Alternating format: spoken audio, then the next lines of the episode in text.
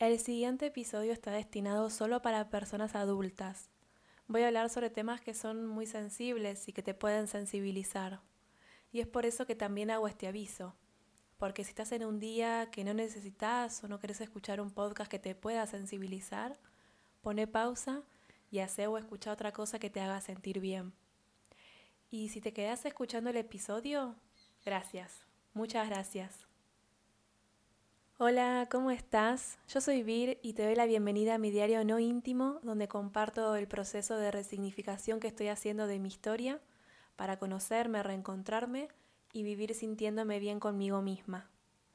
Hoy voy a hablar de una emoción que cargo en mi espalda desde, creo, tengo conciencia y memoria, y estoy hablando de la culpa, y voy a compartir cómo en los últimos meses, trabajando este tema en mi espacio terapéutico con mi psicóloga y escribiendo mucho, pero mucho sobre la culpa que siento por diferentes hechos que pasaron en mi vida, encuentro que abajo de toda esa gran capa de culpa hay otra emoción.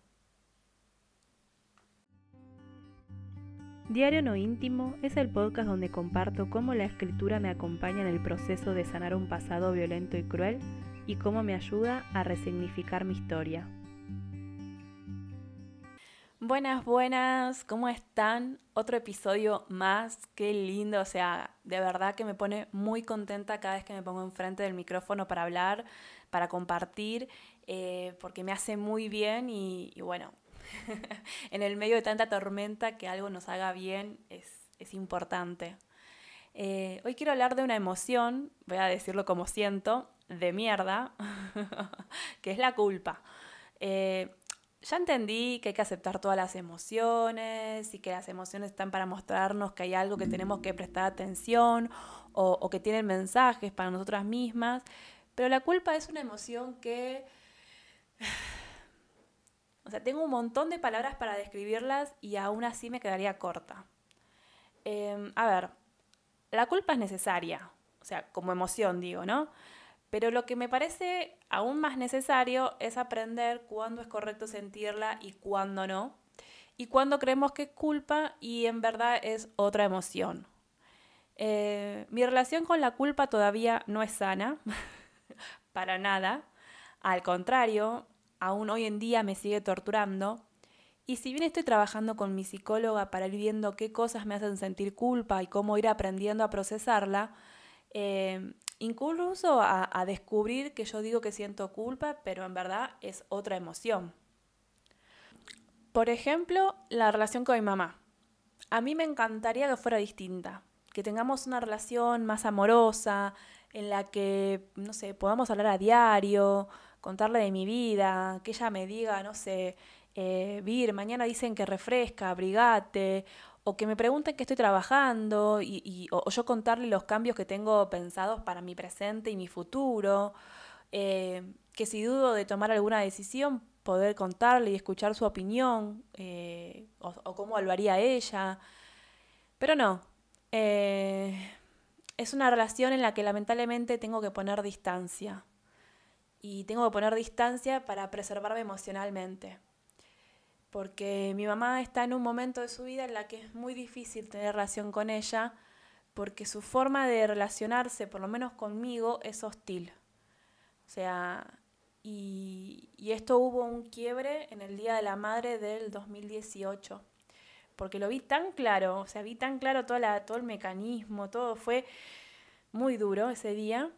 Eh, antes no podía como probar lo que sentía o pensaba, pero ese día sí, lo tuve enfrente y bueno, me enojé. Eh, y es más, hará unos cinco meses que recién le pude decir que me molestó y que me enojó y que me dolió de ese día. Eh, y por qué puse distancia entre ella y yo. y tiene que ver con esto que yo siento que ella me ataca porque en vez de hablar de cosas que nos unan, no, o sea, hace comentarios todo el tiempo sobre lo que opina diferente a mí y mis filosofías de vida, o sea, que el feminismo, que el veganismo, que la política, o sea, hace comentarios sobre situaciones que no lo puedo creer, que me quedo en shock y, ya ni siquiera le contesto porque me, desgasta, porque me duele, o sea, me duele que, que piense o que sea así, o sea, ya sé a ver, así como yo como hija no tengo que cumplir las expectativas de mi madre, lo mismo es al revés. Pero bueno, eh, mi mamá es como mi kriptonita. Y eso que no leí ni vi nada de Superman, pero bueno, sé a qué se refiere y espero estar usándolo bien. Pero lo que quiero decir es que mi mamá tiene la gran habilidad de saber qué decir para detonarme emocionalmente. Y quizás no se da cuenta o, no lo hace a propósito, o sea, quiero creer, pero logra hacerme mierda. Y, bueno, el Día de la Madre del 2018 dije basta, basta porque estoy haciendo un esfuerzo bárbaro por estar bien y así no puedo. Em, voy a contar algo que no sé, porque seguro mi mamá va a escuchar esto, y esto no lo hablé con ella, pero bueno. Eh, yo igual le dije que si escuchaba algo en el podcast que la hiciera sentir mal, eh, que bueno, que me perdone, pero que no es algo contra ella, sino que esto para mí es importante y, necesito compartir lo que me pasó y lo que me pasa. Em, la última vez que vi a mi mamá, eh, que cuando nos vimos hacía como un año que no nos veíamos por el tema de la pandemia, bueno, ahí tenés otro tema en el que pensamos y creemos cosas totalmente opuestas. Eh, pero bueno, eh, apenas me vio, ya me clavó un puñal directo al corazón, que al día de hoy todavía me duele. Eh, porque bueno, a ver, voy a poner un poquito en contexto para que se me entienda.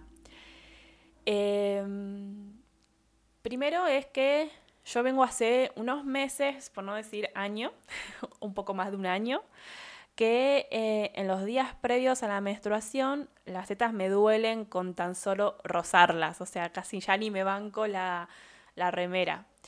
Eh, de hecho, hasta me cuesta dormir boca abajo.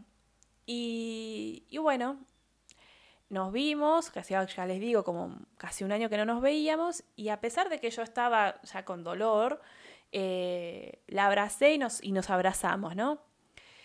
Ella después se fue a su cuarto y bueno, también estaba mi hermana, así que la saludé y nos sentamos y nos pusimos a hablar. Y a los cinco minutos volvió mi mamá llorando, pidiéndome otro abrazo, pero más fuerte. Yo le dije que sí, y nos abrazamos, y bueno, se puso a llorar, y, y me dijo que el primer abrazo sintió como que yo no la quería abrazar, y que le hice recordar que ella la última vez que abrazó a mi nona, o sea, a su mamá, no la había abrazado tan fuerte y que bueno, que a los días se murió y ella se quedó con ganas de abrazarla fuerte.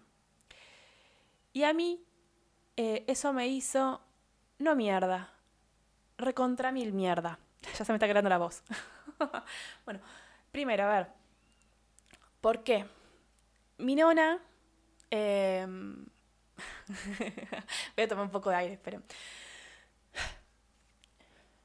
Mi nona eh, falleció en el 2004, o sea, hace un montón. Em, y mi nona eh, nos juntábamos, o sea, siempre nos, juntaba los domingos al mediodía para comer pasta. Em, y después del postre, qué sé yo, todos se iban. Pero después de ella a veces me llamaba por teléfono eh, vivíamos a una cuadra de distancia, me llamaba por teléfono tipo 5 o 6 de la tarde para que vaya a tomar mate. Eh, era una forma de decir tomar mate. yo tomaba mate, pero ella tomaba un café o algo. Pero era más que nada para hablar, ¿no? O sea, yo ya estaba en la, en la época de, del CBC y ya estaba estudiando materias de sociología. Eh, ella era, era, era jueza federal, o sea, yo, yo estaba estudiando ciencias de la comunicación, o sea, nada que ver, pero sí, y, hablábamos un montón, ¿no? Y, bueno, eh, hubo un domingo que ella me llamó por teléfono para que vaya a su casa a tomar mate y yo le dije que no, porque ya tenía planes con mis amigas. Eh, al siguiente martes eh, sufre un, un, paro cardíaco total, creo que se dice, o sea, de los dos lados, de los tres lados, no me acuerdo bien cómo era. Eh, bueno, y a la semana fallece. Y ya me estoy emocionando de vuelta. Em, desde ese día me siento muy culpable por no haber ido a tomar mate con mi nona. Entonces, cuando mi mamá me dice eso, me activo por un lado la culpa que siento por no haber ido a tomar mate con mi nona y por otro lado el miedo a que mi mamá se muera. Y, eso me activó la culpa por no poder tener una buena relación con ella, ¿no? Una relación en la que no nos lastimemos. Eh, y sí, o sea, e, el priorizarme y priorizar mi salud mental hoy por hoy, al poner distancia con ella, me genera culpa, miedo. Eh, y cuando lo pienso en frío, o sea, de forma racional, no debería sentir culpa, no debería sentirme culpable. O sea, yo no soy culpable, ni siquiera es lo que, eh, o sea, no es que lo hago con la intención de lastimarla. O sea, no, solo quiero eh, poder vivir sin que me lastimen. O sea, quiero cuidar de mis heridas, eh, ayudar a que cicatricen o aquellas que no cicatrizan, a que no se abran aún más.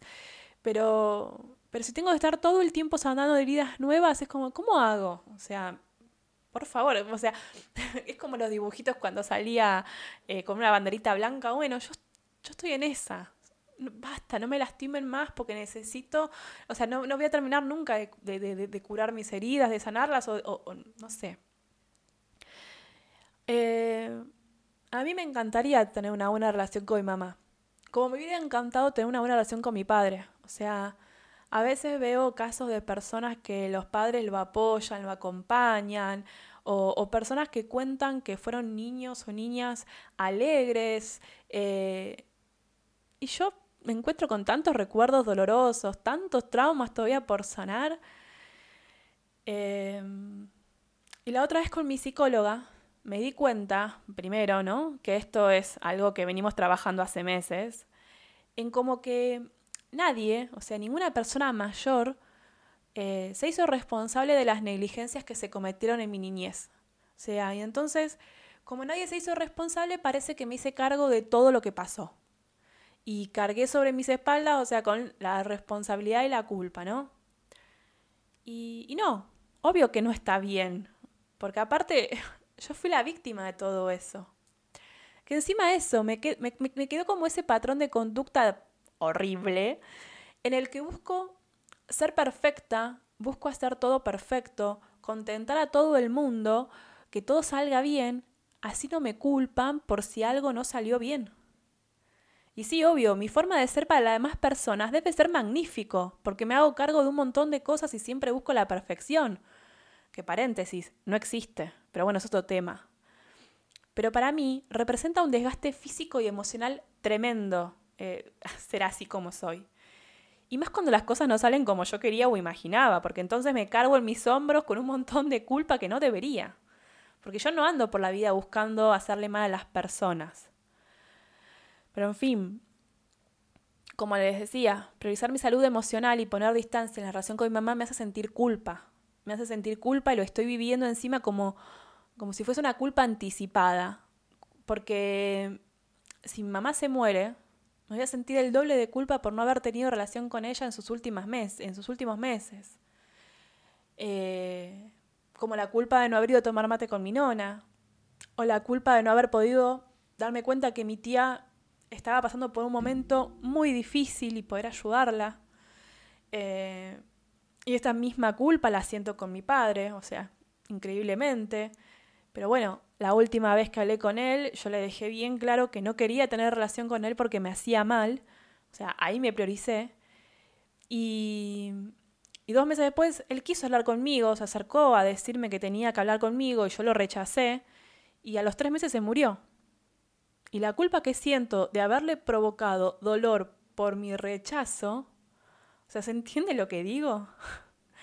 El Señor se pasó toda mi vida provocando dolor, traumas y dejándome recuerdos horribles de mi niñez y adolescencia, bueno, también de adulta, y yo me siento culpable porque no quise exponerme a que me siga lastimando y se murió sin poder decir lo que quería decirme. Que es más, desde su entorno me hicieron saber que pensaban que uno de los motivos por los cuales se murió es por la tristeza que le causé yo. O sea, ¿se imaginan? Es tan injusto que yo cargue con culpa. Porque yo hice en ese momento lo mejor que podía hacer para preservarme, para estar bien, porque me lo merezco, merezco estar bien. Y al contrario, cargo con culpa. lo mismo me pasó con mi otra abuela, o sea, la, la mamá de mi padre. También decidí distanciarme de ella para evitar que me lastime. Quizás sin darse cuenta, porque ella también fue víctima de la presión social de ser flaca a toda costa. O sea, porque me lo han contado, me, me, lo contaron mis hermanos. O sea, ella en, en sus últimos meses estaba muy mal eh, de salud y, y, y, había bajado de peso. Y su comentario es, ay, mira la cinturita que tengo ahora. Mira, ahora estoy flaca. Es como, pero, no sé. Y, y quiero creer que lo que me enseñó a hacer, lo que me metió en la cabeza, lo hizo pensando que me hacía bien porque ya ella estaba convencida de que la forma en que yo pueda ser feliz y, que, me, y, que sea exitosa y que me vaya bien es si era flaca. Y se murió. Y ahí está de nuevo la culpa, con una nueva mochila para cargar en mi espalda. O sea, después me pregunto por qué estoy toda contracturada o, o cómo es posible que se me haya rectificado las cervicales a causa de una contractura muscular. Y y lo que hablaba con mi psicóloga es esto. O sea, porque es como que yo ya sentencié que, que si mi mamá se muere, yo voy a sentir una gran culpa. ¿Y por qué? ¿Por qué me estoy firmando como una carta de defunción en la que dice que voy a sentir culpa? ¿Por qué culpa? ¿Culpa de qué? ¿De querer estar bien? ¿De priorizarme? ¿De mostrar compasión y amor hacia mí misma?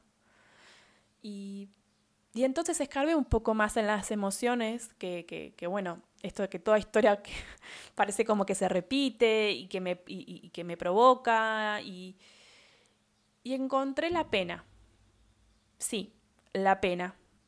No la pena de una condena, sino la pena de dolor, del sentimiento de tristeza hacia mí misma por no haber tenido otra relación, por no haber tenido otra familia. O sea, no otra familia como otras personas, sino las mismas personas, pero que las relaciones hubieran sido diferentes no sé si lo, lo, repetí en otro episodio o, si lo dije, pero yo me veo a mí misma, o sea, como una nena sentada en un rincón, sola, eh, abrazando, abrazándome las rodillas, con la cabeza en el medio y llorando. O sea, yo me veo así, a mí misma así y me da lástima, me da pena de mí misma. Y porque aparte está la frustración de saber que no se puede cambiar, que esto es lo que me tocó y listo. Eh, ay, me da esta bronca. Me acabo de dar cuenta que mientras lo decía estaba apretando los puños contra mi, contra mi, ¿qué vendría a ser esto? ¿La palma? Sí. Y como tengo las uñas medias largas, me estaba lastimando. Em, hace unos meses leí el libro de, de Milan Kundera, espero estar diciéndolo bien, que es la novela la, la insoportable levedad del ser que se las recomiendo si no la leyeron. O sea, yo empecé a leerlo creyendo que era tipo un libro de autoayuda, pero bueno, es una novela de un hombre y sus crisis con la vida en pareja y bueno, en la vida misma en sí. Pero bueno, hay una parte que dice, y se las quiero leer textual porque incluso hasta la sigo procesando y no quiero decir algo que no es. Pero dice así, el hombre, bueno, dice hombre porque el protagonista es hombre, pero obvio que aplica a las mujeres. El hombre nunca puede saber qué debe querer, porque vive solo una vida y no tiene modo de compararla con sus vidas precedentes ni enmendarla en sus vidas posteriores. No existe posibilidad alguna de comprobar cuál de las decisiones es la mejor, porque no existe comparación alguna. El hombre lo vive todo a la primera y sin preparación, como si un actor representase su obra sin ningún tipo de ensayo. Pero qué valor puede tener, perdón, pero qué valor puede tener la vida si el primer ensayo para vivir es ya la vida misma. Por eso la vida parece un boceto. Pero ni un boceto es la palabra precisa, porque un boceto es siempre un borrador de algo, la preparación para un cuadro, mientras que el boceto, que es nuestra vida, es un boceto para nada, un borrador sin cuadro. Fuerte, ¿no? Va, a mí me fue, me pareció fuerte. Em, entonces, desde que leí, pienso en esto que, que dice, reflexiono en que, por ejemplo, yo no sabía que si no iba a tomar mate con mi abuela, no iba a haber otra oportunidad. Eh, yo no sabía que si no intervenía para ayudar a mi tía, aún incluso cuando yo estaba viviendo una crisis y, vivía situaciones de violencia intrafamiliar a, diario en la casa de mi madre, eh, entonces para mí también fue difícil poder reaccionar en ese entonces. Eh, pero bueno, no sabía que, no iba a volver a ver a mi tía. Eh, no sabía que si tardaba más tiempo en volver a hablar con mi padre, porque primero necesitaba sentirme fuerte, no iba a haber esa oportunidad de que él me diga lo que me quisiera decir. Eh, con mi abuela paterna fue más consciente, porque, o sea, de hecho me avisaron que estaba mal, pero lo mismo, yo no me sentía fuerte para ir y exponerme a esa situación de incluso verla tan desmejorada y, y quizás verla para qué, para, para decirle que me hizo mal. ¿Con qué sentido si ya estaba mal ella? Em, yo hice lo que pude con las herramientas que tenía en cada momento. Hice lo que pude a pesar de todo el dolor y trauma que cargo desde que tengo, no sé, tres años, que fue cuando mi padre me empezó a pegar, y creo que ahí comenzó el infierno. O sea, yo tengo recuerdos igual de los cinco o seis años en adelante, pero me imagino que tres, cuatro, hasta que empecé a tener memoria y conciencia, si, si, me pegaban y obviamente no entendía por qué y demás, seguramente empezó desde los tres años. Entonces, ¿es culpa o es pena? Porque siento culpa, o sea, pero en realidad debería ser pena. O sea, ¿qué hace que me sienta culpable? O sea, el, el pensar que provoqué dolor a mis familiares. Y, ¿Y ellos cómo se sintieron con el dolor que me provocaron a mí? ¿También habrán sentido culpa o pena? Porque nadie me lo vino a decir, ¿eh? Y acá vuelvo con esto que, que mencioné al principio, bueno, hace un par de minutos. Esto de que nadie se hizo responsable de la negligencia que hubo en mi niñez. Nadie vino a, decirme eh, que, a ver, no va a cambiar nada. O sí, a mí me cambia. ¿Entendés? Que vengan y me digan, me siento mal por no haber hecho algo. Y... ¿Cómo se hace para dejar de sentir culpa? Y, aparte, para empezar a sentir la emoción correcta, ponele, que, que aparentemente es la pena, la tristeza, ¿cómo se hace? Y, y si escarbo un poco más, la culpa también está presente en cada vez que como algo que no debería comer. Porque encima ahora tengo las consecuencias de no haberme cuidado al extremo, ponele. Porque bueno, a ver, eh, lo conté en el otro episodio, no me acuerdo si lo terminé de contar o no, pero el diagnóstico que, que me dieron ahora, hace un mes más o menos, es intolerante a la glucosa. Me parece hasta poético, porque según esa creencia que las enfermedades físicas están relacionadas con las emociones, o sea, que sí, o sea, sé que eso es real a nivel científico, incluso las, las enfermedades psicosomáticas y demás, pero por ejemplo, mi mamá me diría que la glucosa es dulce y que entonces soy intolerante a la dulzura de la vida. Algo así diría. Ojo, eh, no estoy diciendo que no sea posible. O sea, de hecho, estoy leyendo sobre que, por ejemplo, la diabetes es una enfermedad de la resistencia. Y, de hecho, el diagnóstico que tenía antes de, este era resistencia a la insulina. O sea, a mí me diagnosticaron con, resistencia a la insulina en el 2018. Eh, y bueno, ahora como eh, estaba con el tratamiento de resistencia a la insulina, pero normalicé, o sea, normalicé el valor de la insulina, pero en cada, en cada análisis de sangre me iba subiendo un poco más la glucosa, me hicieron esta prueba que les conté la curva de la glucosa y me dio intolerante a la, a la glucosa. A ver, en mi caso es una enfermedad hereditaria, o sea, más que hereditaria, eh, eh, eh, la enfermedad es como la predisposición a tenerla, eso es lo hereditario, ¿no? Pero volviendo a lo que estaba diciendo sobre esto de las enfermedades y las emociones. Leí que, por ejemplo, a ver, lo de la resistencia a insulina, lo voy a explicar para, que, para, que, para poner en contexto, como digo. Eh, significa que tu páncreas hace insulina, pero que esa insulina no, bueno, se dice como que es de mala calidad o que no es suficiente, eh, porque ¿qué hace? Vos consumís, por ejemplo, bueno, ya sea un azúcar o un hidrato de carbono, el cuerpo lo convierte en glucosa, que es la, que es la energía que, se le da a las células para vivir, y el páncreas genera insulina, que es la llave que abre la puerta de la célula. Entonces la glucosa va por el torrente sanguíneo conjunto con la insulina, la insulina le abre la puerta a la célula, la glucosa entra a la célula, le da energía a la célula, todo muy lindo, fantástico. El tema es que si vos, eh, tu insulina no es buena, es como que está falla la llave, entonces el azúcar queda dando vueltas en el torrente sanguíneo y eso no es bueno. Eh, ahora, bueno, la intolerancia a la glucosa es una forma de prediabetes, o sea, porque tengo valores elevados de glucosa en sangre, pero sin llegar a los valores de una diabetes tipo 2, como se conoce. Entonces, a nivel, a ver, a nivel, a nivel físico, lo que estuve leyendo, eh, porque volvamos a lo mismo, o sea, resistencia a la insulina, intolerante a la glucosa, o sea, ninguna de las dos es diabetes, pero está relacionada, obviamente, estoy como ahí nomás, por así decirlo, eh, como se dice a veces, tipo un pie acá, un pie allá. Eh, pero también tiene que ver con esto, ¿no? Con que la como que retengo la glucosa, la intolerancia a la glucosa es como que...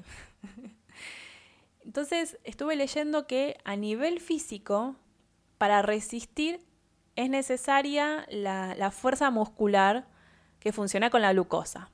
Entonces, eh, es como que el páncreas obedece y entonces bloquea la producción de, insulina o, bueno, envía una de mala calidad, como les decía, que, hace que no introduzca la glucosa en las células, y eh, permanece en el torrente sanguíneo y el azúcar está ahí, o sea, la glucosa está ahí, disponible, pero el cuerpo no lo puede utilizar.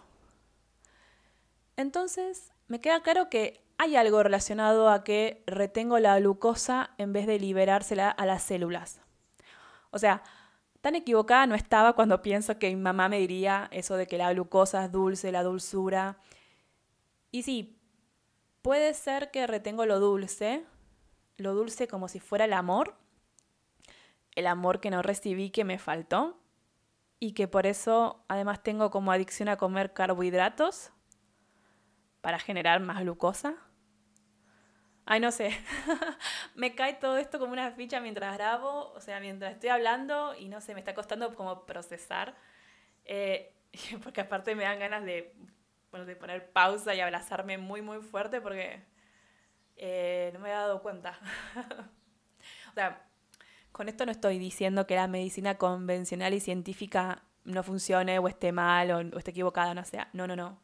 Porque de hecho eh, hay una rama de la medicina que se llama con un nombre re difícil, o sea, las siglas son PINE o PINE, y es justamente, o sea, una rama interdisciplinaria en la que se tienen en cuenta las personas como un todo y, esto de cómo lo físico afecta a lo mental y viceversa, y cómo está el sistema inmunológico en el medio.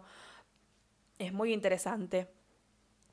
Pero bueno, eh, ahora me cuesta porque tengo que procesar esta gran ficha que me acaba de caer. Y, y al final, ¿en qué quedamos con el tema de la culpa? no sé. Y tampoco es que lo sabía antes de ponerme a grabar. Eh, era solo que quería contar sobre la culpa que siento todo el tiempo y por todo, y, y cómo en el fondo lo que siento es pena, tristeza. Y ahí está, o sea, perdón, es que sigo encontrando cosas mientras hablo, y, y si en el fondo siento tristeza, obvio que voy a querer retener dulzura para equilibrar. ¿Así funciona? O sea, no estoy diciendo que entonces tengo que dejar de tener hábitos saludables, la alimentación hacer ejercicio. O sea, no, no, no. Eh, eso también es importante. Eh, pero bueno, quizás no es solamente hacer eso, porque incluso una de las cosas que vengo hablando con mi nutricionista eh, es justamente como en la alimentación soy saludable, el ejercicio físico está bien, no soy constante, pero cuando lo soy, o sea, como que a veces parece que hay algo más, porque no puede ser que, o sea, con lo que yo como y como como, no debería tener los valores que tengo, por ejemplo, como que es muy exagerado. Eh, y eso que yo con mi nutricionista le cuento todo, o sea, le cuento cuando tengo así eh, como una especie de atracones y demás. Pero bueno, eh, por hoy dejemos acá. Perdón si esta última parte fue medio un caos, o sea, me pasó así. Mejor dicho, lo sentí así. seguramente en el próximo episodio pueda contar un poco más sobre esto que estoy procesando y que me cayó la ficha. Em, gracias por escucharme, gracias por estar del otro lado. Antes de terminar, quiero invitarte a, sumarte a mi lista de suscriptores para recibir el, primer correo y los próximos que escriba mensualmente. Eh, el primero saldrá creo que a mediados de noviembre o, más para el final, o sea, todavía no lo definí. Y, bueno, para sumarte eh, a la lista tenés que entrar a mehacebienescribir.com barra lista y si no, también está el canal de Telegram, donde comparto las, novedades y, bueno, ejercicio de escritura terapéutica. Eh, en Telegram me buscas cómo me hace bien escribir. Eh, y si no, en el link donde está para suscribirte, ahí también aparece el link de Telegram. Em, la otra vez me preguntaron por qué un canal de Telegram o, o una newsletter y no Instagram. Y bueno, como persona que trabaja en marketing digital hace casi nueve años y que bueno, trabajé como community manager, como social manager, tengo bastante experiencia con las redes sociales y sus algoritmos. Entonces, eh, recomiendo sumarte a mi lista o, mi canal porque esos medios eh, lo que te permite es que te enteres de lo nuevo que voy publicando y compartiendo sin que sea el algoritmo de Instagram o bueno, cualquier otra red social eh, la que determine qué podés ver o leer.